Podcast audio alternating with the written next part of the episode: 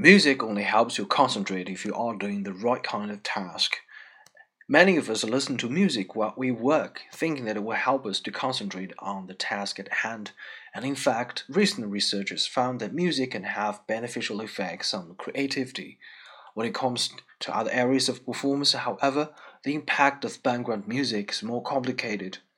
The assumption that listening to music when working is beneficial to output likely has its roots in the so called Mozart effect, which gained wide media attention in the early 1990s. Put simply, this is the founding that spatial rotation performers, namely mentally rotating a 3D dimensional shape to determine whether it matches another or not, is increased immediately after listening to the music of Mozart compared to relaxation instructions with no sound at all.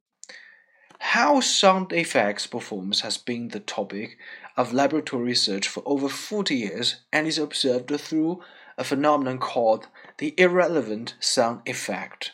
Basically, this effect means the performance is poorer when the task is undertaken in the presence of background sound, which is irrelevant sound that you are ignoring, in comparison to quiet. To study irrelevant sound effect, participants are asked to complete a simple task which requires them to recall a series of numbers or letters in the exact order in which they saw them.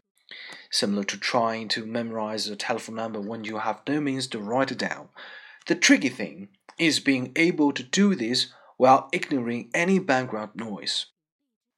Two key characteristics of the relevant sound effect are required for this observation. First, the task must require the person to use their rehearsal abilities, and second, the sound must contain acoustical variation. For example, sounds such as RRP as opposed to CCC where the sound does not vary much acoustically, then performance of the task is much closer to that observed in the quiet conditions. The irrelevant sound effect itself comes from attempting to precise two sources of ordered information at the same time, one from the task and one from the sound. Unfortunately, only the former is required to successfully perform the serial recall task, and the effort expended in ensuring that irrelevant order information from the sound is not perceived actually impedes this ability. A similar conflict is also seen when reading while in the presence of lyrical music. In this situation, the two sources of words from the task and then the sound are in conflict. The subsequent cost is a poorer performance of the task in the presence of music with lyrics. What this all means is that whether having music playing in the background helps or hinders performance depends on the task and on the type of the music. And only understanding these relationships will help people maximize their productivity levels.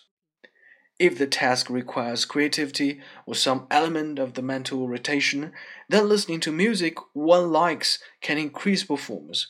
In contrast, if the task requires one to rehearse information in order, then quiet is best.